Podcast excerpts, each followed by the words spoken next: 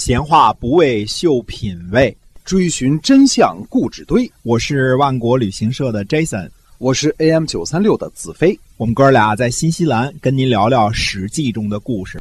听友们好，欢迎来到《史记》中的故事啊！我们节目呢天天为您更新，是由新西兰万国旅行社的 Jason 为您讲的。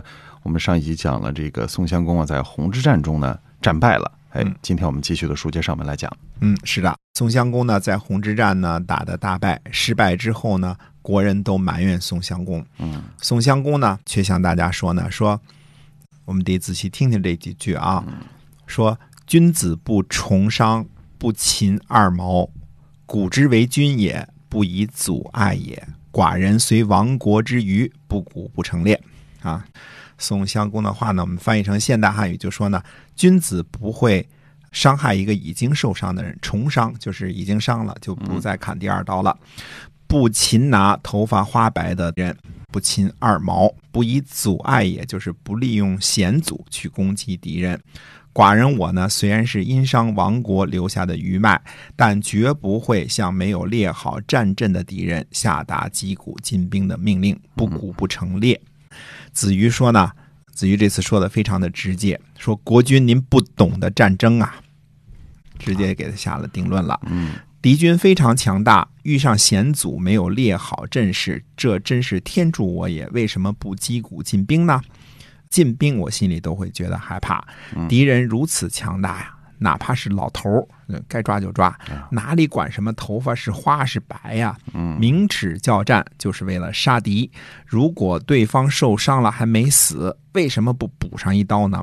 如果不想第二次砍伤敌人，那第一次也不要砍了。爱惜对方是花白头发，那就不如直接服输得了。两军对垒就是为了取胜的，如果顾及这个又顾及那个，那还打什么仗啊？哎。这个就是历史上有名的《子瑜论战》啊，这个文章非常的好啊，大家可以翻出来看一看《子瑜论战》，应该是收入我们的这个中学课本了。可怜这个宋襄公啊，满脑子装着就是仁义道德，上了战场之后呢，相信一些个可能是非常古远的君子比武的一些守旧的信条，嗯，终于落了个兵败受伤的下场。啊，为天下笑。郑文公的夫人呢，蔑氏和姜氏到苛责去慰问楚军，楚成王呢还向两位夫人展示了擒获的俘虏和国啊国呢就是杀死敌人后割下的对方的左耳，是用来记功的。嗯，君子说呢很无礼。因为按照礼法呢，妇女送和迎都不能出房门见兄弟不跨过门槛凡是有征伐之事都不接近妇女的用具。打了胜仗的楚成王呢，进入到了郑国的都城，受到了隆重的款待。郑文公使用招待国君的酒宴规模，还加多了边豆六品，啊，加了六个菜。陈列在庭中的礼物呢，有一百多种。酒宴吃了很久，夜里呢，楚成王才出城。郑文公的夫人文咩呢，一直把楚成王送回到军中。楚成王呢，还娶走了两个姬姓的女子为侍妾。郑国的执政大臣舒詹说呢，说楚成王将来恐怕也不得善终吧，这样做非常的无礼。嗯啊。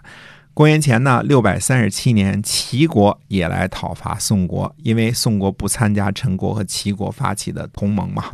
那么这年夏天呢，宋襄公族，根源还是因为去年在闳之战中所受的箭伤。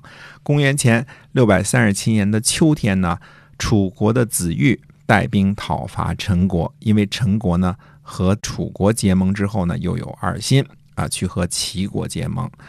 并讨好宋国，这就是讨伐他的罪责。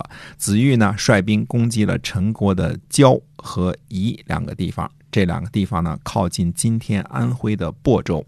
子玉因为这些功劳呢，被推举为楚国的令尹。可怜呐，这个宋襄公啊，希望继承齐桓公的霸主功业，这个愿望呢没能实现，反倒搭上了自己的性命。天下呢，该怎么乱？